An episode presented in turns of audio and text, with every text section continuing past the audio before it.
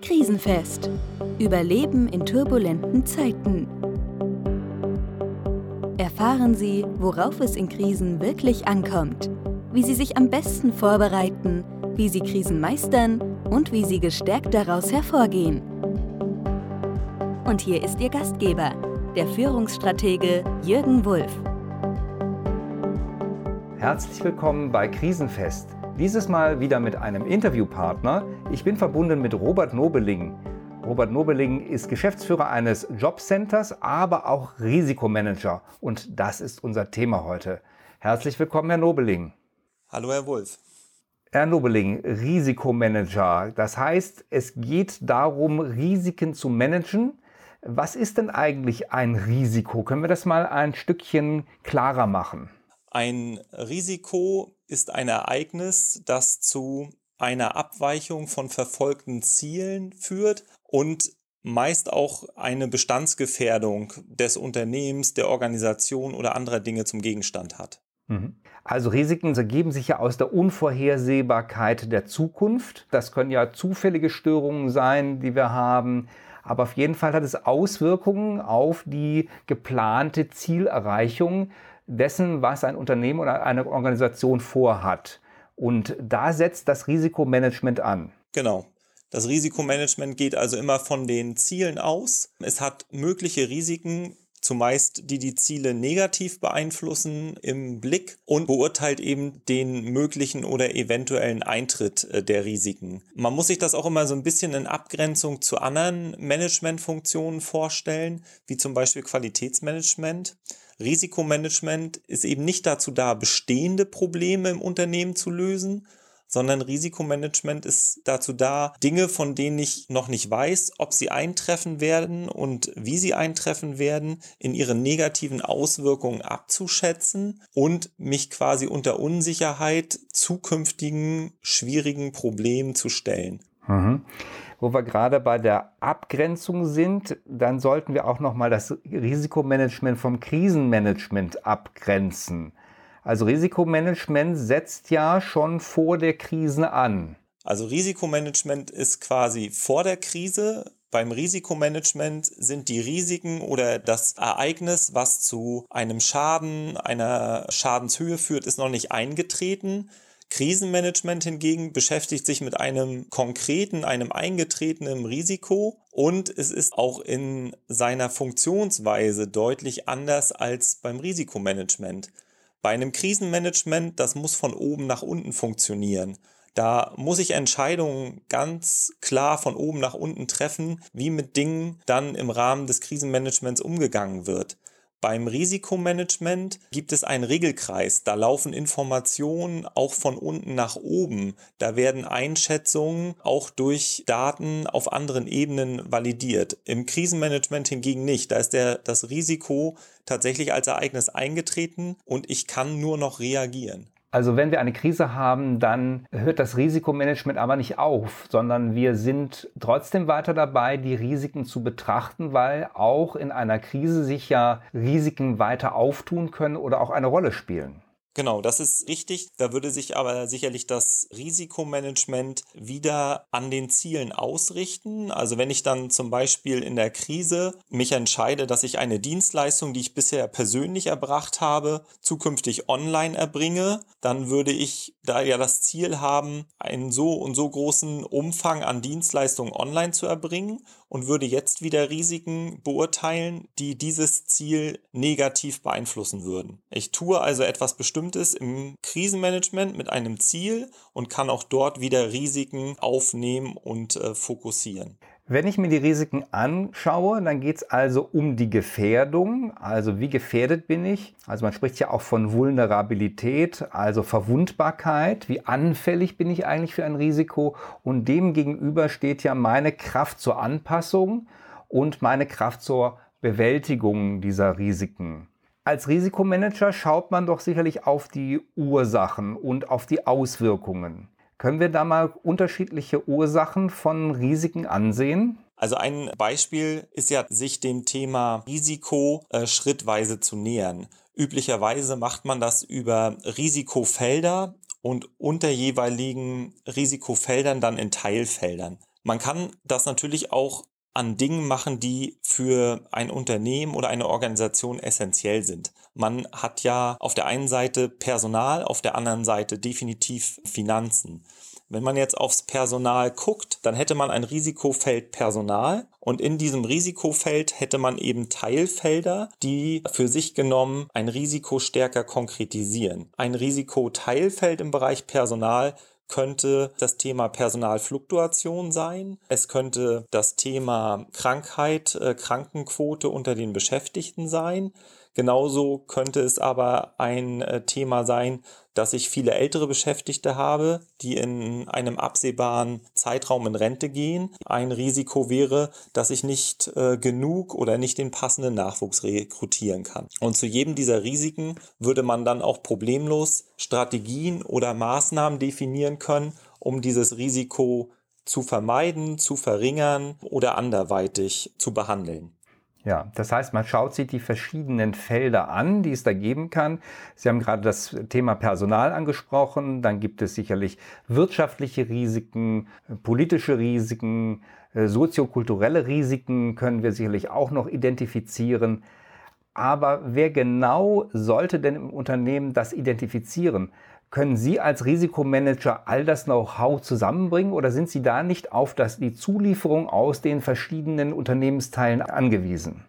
Also es ist tatsächlich so, man ist auf Zulieferung aus den unterschiedlichen Bereichen angewiesen. Man muss als Risikomanager Erkenntnisse aus unterschiedlichen Quellen ziehen können und zur Verfügung haben. Da liefern insbesondere Führungs- und Managementfunktionen wie Controlling, Finanzwesen sowie auch äh, Personalbereich, dann entsprechende Auswertungen und Zahlen, die man mit einbeziehen muss. Äh, man bezieht aber natürlich auch noch andere Quellen äh, mit ein, die da zum Beispiel Statistiken sind, unterschiedlichster Art, um auch anhand von Zahlen Risiken entsprechend besser einschätzen zu können. Ist das in der Bundesagentur für Arbeit, wo Sie ja ein Jobcenter leiten, denn so vorgesehen, dass jedes Jobcenter oder jeder Bereich einen Risikomanager hat? In der Funktion als Risikomanager ist es so nicht äh, vorgesehen. Es gibt aber tatsächlich bei der Bundesagentur für Arbeit und bei den Jobcentern auch Managementfunktionen, die sich mit Risikomanagement äh, beschäftigen, insbesondere mit der Risikoorientierung im Bereich der internen Vorgehensweise des internen Kontrollsystems.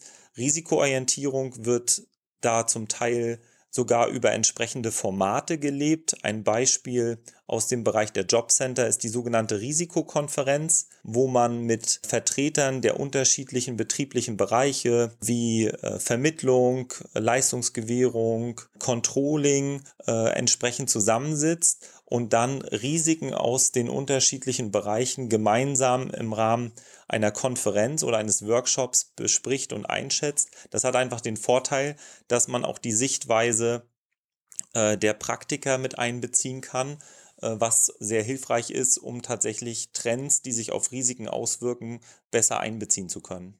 Wenn ein Unternehmen jetzt keinen speziellen Risikomanager hat, wer könnte dann am ehesten diese Funktion übernehmen? Also in welchem Bereich würden Sie sagen, fällt das am ehesten?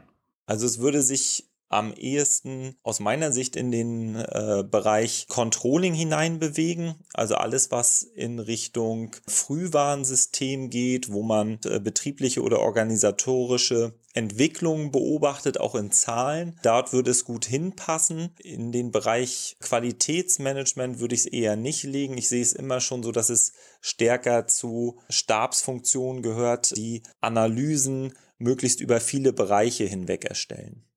Und das Instrument dieser Risikokonferenz hatten Sie ja gerade schon genannt, was ja sehr hilfreich sein kann, um die Informationen zusammenzusammeln. Und wenn es davon ein gutes Protokoll gibt, kann man daraus dann ja auch die entsprechenden Maßnahmen, die man als Vorsorge dann trifft, ableiten. Dazu gehört aber natürlich auch zu schauen, welche Bereiche sind betroffen, also wo wird es Auswirkungen geben und wie hoch ist diese Eintrittswahrscheinlichkeit Das hat mich immer fasziniert. Man kann sagen, das ist sehr unwahrscheinlich, also fast unvorstellbar, bis das ist sehr wahrscheinlich, also es kommt häufig vor. Und dann schaut man sich ja immer an, das, das Schadensausmaß, nämlich ist es ein kleiner Schaden, ist es unwesentlich oder sind das nachher katastrophale Schäden, die da auftreten. Aber wer bewertet das? Auch hier stellt sich für mich wieder die Frage des Know-hows und des Hintergrundwissens und vielleicht auch des Spezialwissens. Wenn ich mir jetzt das vorstelle, wir bereiten uns darauf vor, wir haben neben uns einen Chemiekonzern und wir müssten damit rechnen, dass es vielleicht mal einen Chemieunfall gibt. Aber wer hat das Know-how? Wie komme ich da dran? Also ich sage mal so, für so ein Beispiel wie ein ähm, Chemieunternehmen oder ein Chemiekonzern, die haben natürlich einen professionellen Risikomanager, gibt es unterschiedliche Möglichkeiten, wie man an eine entsprechende Qualifizierung oder Qualifikation kommt. Gibt ja auch je nach Branche unterschiedliche und voneinander vielleicht auch unabhängige Risiken. Aber es gibt eben die Möglichkeit, äh, dass man eine entsprechende Fortbildung zum Risikomanager macht und äh, intern ein solches Know-how tatsächlich aufbaut. Das heißt, man ist schon darauf angewiesen, das Know-how sich im Unternehmen aufzubauen und vielleicht auch aus dem, was in der Vergangenheit passiert ist, dann zu lernen und auch vielleicht aus Dingen, die nicht gut funktioniert haben, zu lernen.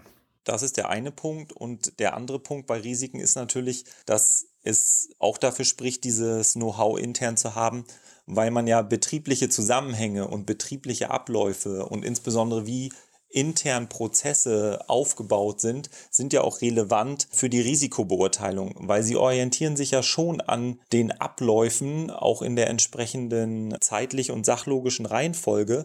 Und Risiken können ja an unterschiedlichen Stellen eines Prozesses wirken. Und nur wenn Sie den gesamten Prozess überblicken können, können Sie auch das Risiko richtig beurteilen. Das wird ein externer äh, der das Unternehmen nicht in seinen Facetten kennt und vielleicht auch intern nicht so gut vernetzt ist, kaum bewerkstelligen können. Ich fand aber Ihren Punkt noch ganz gut und ich würde gerne darauf zurückkommen. Also Sie haben ja gesagt, ja, man be beschäftigt sich bei den Risiken ja mit Eintrittswahrscheinlichkeit und Schadenshöhe und man kann das so ein bisschen mathematisch berechnen. Davon sollte man sich vielleicht auch so ein Stück weit lösen, weil es hat immer die Gefahr, wenn man Wahrscheinlichkeiten berechnet, dass man natürlich auch in der Lage ist, das eine oder andere Risiko, Sie sagten ja schön, es ist sehr unwahrscheinlich, wegzurechnen. Das ist immer so eine gewisse immanente Gefahr beim Risikomanagement, dass man schnell zur Einschätzung kommt, ah, das wird schon nicht passieren, das ist sehr, sehr, sehr unwahrscheinlich. Nur das birgt eben auch die Gefahr, dass man für die sehr unwahrscheinlichen Fälle keinen Plan in der Schublade hat oder auch für so sehr unwahrscheinliche Fälle keine Vorsorge getroffen hat. Und es empfiehlt sich schon, auch mal für den sehr unwahrscheinlichen Fall ich nehme jetzt mal das Beispiel tagelanger Stromausfall, sich Gedanken zu machen und zu sagen, okay, mal angenommen, ich habe einen Blackout und der geht über drei Tage. Wie sehe denn dann mein Geschäft, mein Business aus? Also habe ich dann ein Business Continuing Management? Bin ich in der Lage, mit Behelfsmitteln zur Not Papier und Bleistift oder irgendwelchen Vordrucken, die ich vorhalte, ein gewisses Minimalgeschäft noch durchzuführen oder nicht. Und auch ein solches Szenario, wenn gleich unwahrscheinlich, kann man aber tatsächlich im Risikomanagement mal durchspielen und dann stellt man relativ schnell fest, dass man mit bestimmten Maßnahmen Vorsorge treffen kann, die gar nicht viel kosten und man auch für einen solchen Fall präventiv tätig sein kann. Mhm. Sie haben es gerade angesprochen, also das Arbeiten mit Szenarien ist auch hier sehr empfehlenswert, die typischen Szenarien mal durchzuspielen, aber auch die vielleicht unwahrscheinlichen Szenarien wie der tagelange Stromausfall, der da aber doch sehr hohe Auswirkungen hat, hm, weil ich dann vielleicht gar nicht besonders aktionsfähig bin. Ich erinnere mich, dass ich einmal in einem Elektronikmarkt war und dort gab es dann nur einen Stromausfall von einer Stunde was dazu führte, dass tatsächlich nochmal alte Blöcke herausgeholt wurden und manuelle Rechnungen geschrieben wurden, was aber einen Rückstau an der Kasse von äh, na, bestimmt 20 Metern zur Folge hatte. Also wir sind gerade bei diesen unwahrscheinlichen Dingen, die sehr selten vorkommen, nicht gut vorbereitet, nach meiner Einschätzung. Das ist tatsächlich so, dass da die Vorbereitung äh, nicht gut ist. Und was man eben im Risikomanagement auch immer wieder mitbekommt, ist, dass zwar viele Organisationen und Firmen noch sehr viel Energie tatsächlich in das Thema Risiken analysieren und Risiken beurteilen hineinstecken, aber dann bei der Umsetzung der Maßnahmen irgendwann die Ausdauer verloren geht weil die Hauptarbeit dann im Risikomanagement erstreckt sich nicht am Anfang auf Analyse und Beurteilen, sondern tatsächlich eher im Nachhalten, im Initiieren eines Kreislaufs, der dann auch Feedback zurückkoppelt, ob Maßnahmen, die initiiert wurden, gewirkt haben, ob die ausreichend sind oder nicht, ob es neuer Maßnahmen bedarf oder nicht. Also die Hauptarbeit ist, die getroffenen Maßnahmen nachzuhalten, auch wenn andere sie umsetzen im Unternehmen und dort die Daten zusammenzutragen, die dann aus der Evaluierung der Maßnahmen, der Wirkung der Maßnahmen und dem Zusammenspiel einzelner Maßnahmen untereinander entstehen. Denn da liegt auch manchmal das eine oder andere Tückische im Detail. Es können auch beim Risikomanagement Maßnahmen getroffen werden, die sich in den einzelnen Bereichen auch widersprüchlich oder konfliktträchtig auswirken. Da ist eben professionelles Risikomanagement gefordert, das tatsächlich den Überblick behält.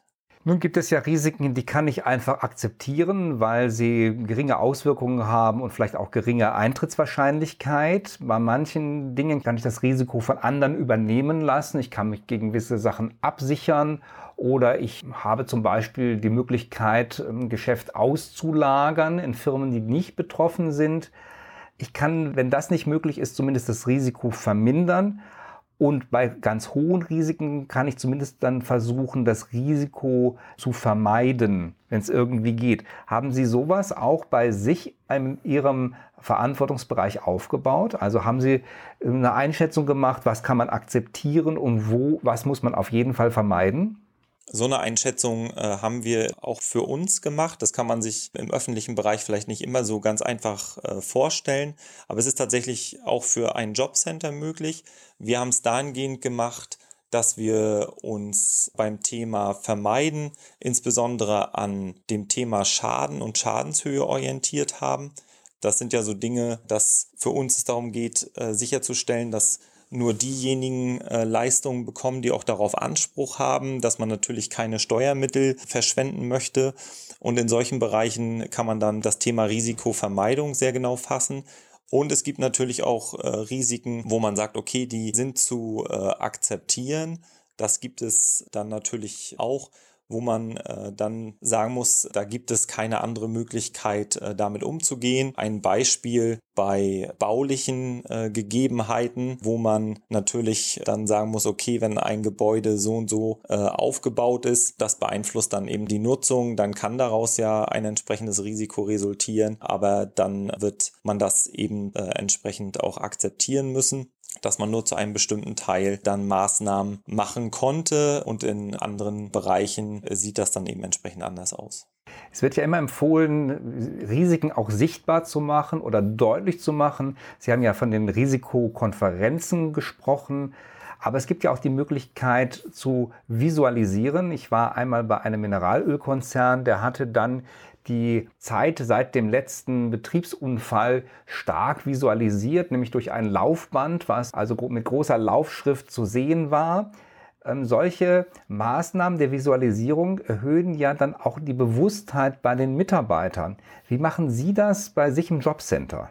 Also wir haben einerseits aus der Risikokonferenz heraus eine farbliche Gestaltung der Risikofelder gemacht, dass man tatsächlich farblich erkennen kann, was Risikofelder mit einem hohen und was Risikofelder mit eher geringeren Auswirkungen sind. Das nutzen äh, wir tatsächlich äh, schon. Und was auch immer eine gute Möglichkeit ist, ist tatsächlich mal ein Risiko in seinen Bestandteilen als Diagramm darzustellen, dass man mal sagt, wie setzt es sich denn eigentlich zusammen? Also was bedeutet es inhaltlich? Was bedeutet es im Hinblick auf die Wahrscheinlichkeit, dass es dazu kommt? Wie hoch wäre denn der Schaden, wenn es eintritt? Und was für ein äh, Maßnahmenkatalog steht dem gegenüber im, im Spektrum hoher bis äh, niedriger Aufwand? Und wenn man das mal so in in einer Grafik so in vier Blöcken äh, vor Augen hat, das zeigt dann auch äh, hohe Wirkung. Im Rahmen der Corona-Krise war ja das Risiko jetzt der Infektion, dass also Personal, aber auch Besucher bei Ihnen sich infizieren. Wie haben Sie dort das Risiko heruntergebracht? Das ist ja auch eine Sache der Kommunikation, sowohl zu den Mitarbeitern als auch zu den Besuchern, also den Kunden. Ja, das äh, ist tatsächlich so. Wir haben ein Maßnahmenpaket ergriffen, so wie andere Verwaltungen und Dienststellen auch. Tatsächlich ist erstmal der Kontakt zwischen Mitarbeitern und arbeitslosen Kunden, also hier der persönliche Kontakt, unterbunden worden. Die Dienststellen des Jobcenters sind für Besucher und Kunden geschlossen. Wir haben sämtliche Kontakte auf die elektronische Form umgestellt, also über Internet, äh, Telefon und E-Mail. Das war schon eine große Herausforderung und musste sowohl nach außen an die Kundinnen und Kunden über Internet, Pressemitteilungen sowie auch Hinweise zum Beispiel bei Google My Business kommuniziert werden. Und intern wurden natürlich vorab die Mitarbeiter äh, eingebunden. Es hat natürlich zu Tätigkeitsveränderungen geführt, dass wir auf der Telefonhotline und in der Telefonie deutlich mehr Mitarbeiterinnen und Mitarbeiter im Einsatz haben. Wir haben die Arbeitsschutzvorgaben umgesetzt, was den Mindestabstand von Mitarbeitern zueinander auch in mehrfach genutzten Büros äh, entsprechend angeht. Wir haben die drei Standorte des Jobcenters voneinander separiert, also es gibt auch keine Reisen oder Kontakte von Mitarbeitern zwischen den Standorten. Das haben wir tatsächlich heruntergefahren und ähm, Dienstreisen durch Telefonkonferenzen ersetzt. Schwieriger ist es dann tatsächlich so im Kleinen. Es ist nicht ganz so einfach gewesen für die Mitarbeiterinnen und Mitarbeiter bestimmte Gewohnheiten äh, abzustellen. Das ist natürlich äh, gelungen, aber ich sag mal so Dinge wie die alleinige Mittagspause am Arbeitsplatz, keine Nutzung der Sozialräume, man geht nicht mehr als Gruppe äh, in eine mögliche Raucherpause, sondern zeitlich entzerrt und allein. Äh, das sind natürlich alles Punkte, die nicht ganz so einfach sind. Und äh, weitere Maßnahmen, die wir ergriffen haben, auch im Hinblick auf so die Auswirkungen, äh, waren natürlich, dass wir uns noch entschieden haben, Fälle von vorsorglicher Quarantäne mit äh, Lohnfortzahlung zu versehen. Also, dass wir auch sehr vorsichtig waren, wenn jemand die Kontaktperson einer Kontaktperson eines Verdachtsfalls war, um möglichst frühzeitig Ansteckungsketten oder Infektionsketten zu unterbrechen, dort sehr präventiv zu sein. Mhm. Bei der Corona-Krise musste man ja dann doch sehr schnell sein. Sicherlich war vielleicht für Experten absehbar, dass sich daraus eine Pandemie entwickeln konnte. Aber wie war das bei Ihnen? Äh, mussten Sie dann relativ schnell diese Risikobewertung machen? Und wie haben Sie es geschafft, die Mitarbeiter ins Boot zu holen, dafür zu gewinnen? Also es war, glaube ich, am Anfang auch für uns so nicht absehbar. Es brachte aus meiner Sicht sehr viel, am Anfang eine deutliche Prioritätensetzung zu machen.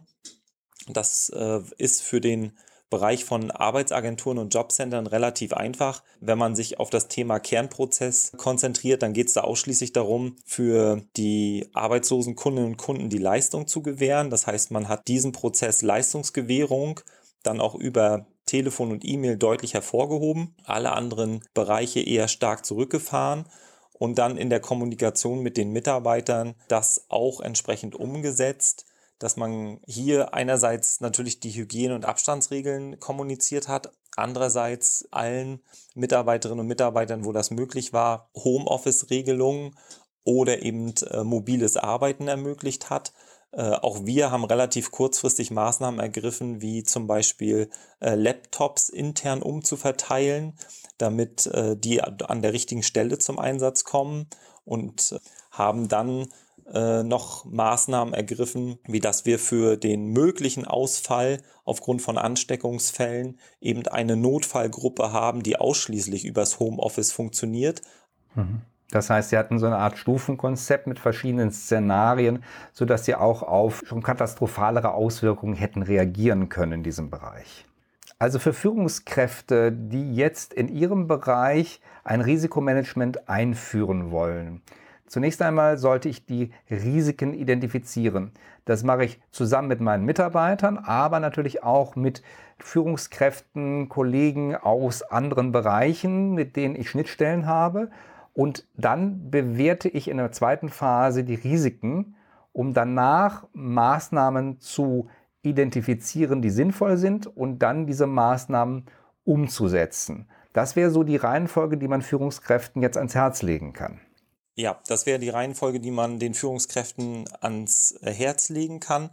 Und dann tatsächlich, nachdem man einmal so vorgegangen ist, würde man sich dann Gedanken machen, wie man daraus einen stetigen Prozess macht, wo man dann identifizierte oder neu hinzukommende Risiken im Monitoring behält, im Fokus behält und Rückkopplungsschleifen hat, inwieweit Risiken sich zum Beispiel durch getroffene Maßnahmen verringert äh, oder auch erledigt haben und dass man dann tatsächlich in einen stetigen Prozess kommt.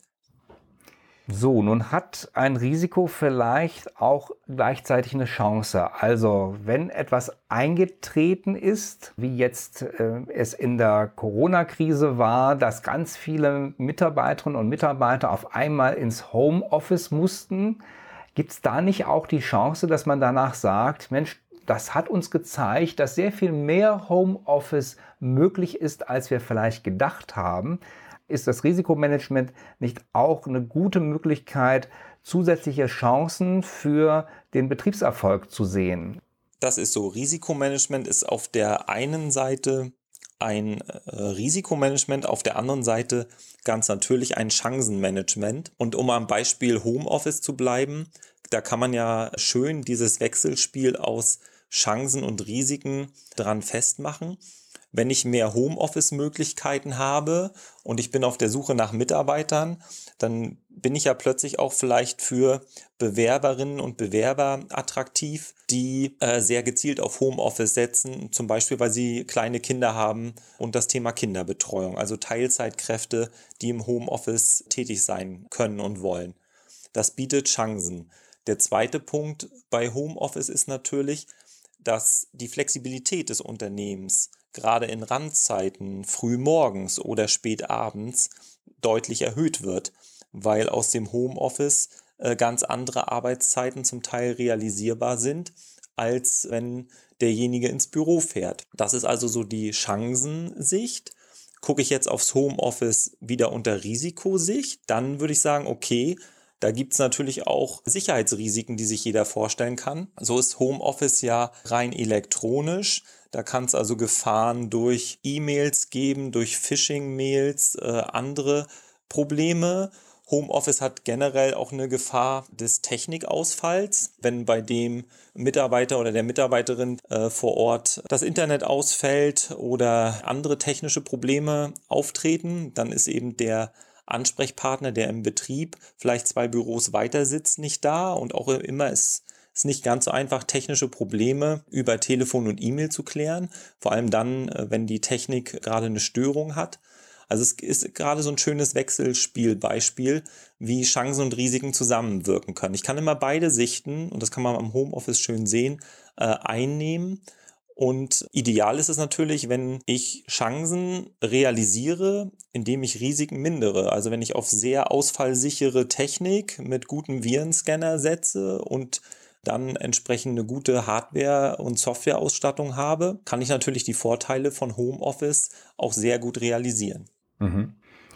Herr Nobeling, vielen Dank für diese wunderbaren Einsichten. Haben Sie für Unternehmen oder einzelne Führungskräfte, die sich jetzt noch mehr nach diesem Interview mit Risikomanagement beschäftigen möchten, noch einen Praxistipp, parat? Was gilt es unbedingt zu beachten oder was gilt es unbedingt zu vermeiden?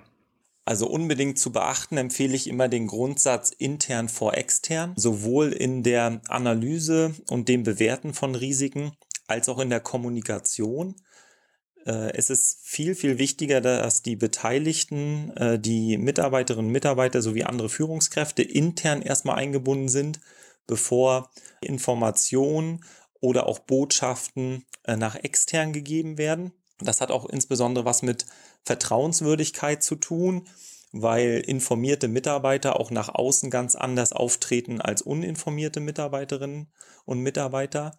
Und was ich dann auch nochmal empfehle, ist so eine Abstufung, dass man einerseits guckt, wie passt ein Risikomanagement in das Unternehmen oder in meinen Bereich, auch unter Berücksichtigung der Funktionen, die es schon gibt sich immer auch Gedanken zu machen zu Abstufung einzelner Risiken. Also es gibt nicht nur das ganz geringe Risiko oder nur das ganz schwere mit dem Worst Case, sondern dass man möglichst Szenarien dazwischen hat, wo man dann viel besser einschätzen kann, was die Wirkung oder die Auswirkung ist. Und ganz zum Schluss empfiehlt es dann, sich zu ähm, gravierenden Risiken und deren Eintritt ja eine Art Kommunikation und Handhabungsplan zurechtzulegen, der ja sehr unterschiedlich sein kann. Vielleicht ein kleines Beispiel. Wenn jetzt ein Risiko eintritt und das hat eine starke Auswirkung auf einen Unternehmensbereich, aber nicht auf alle, dann ist immer ein schönes Beispiel die UI-Technik.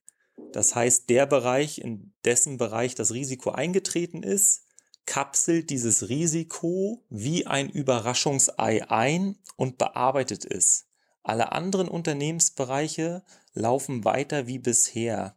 Und dadurch, dass ich das Risiko dann in dem betroffenen Bereich eingekapselt habe, kann ich dann auch sehen, wie kann ich es handhaben und wann und wie kann ich strukturiert dort Kontinuität hineinbringen? Wie kann ich die Auswirkungen auf andere Unternehmensbereiche im Griff behalten?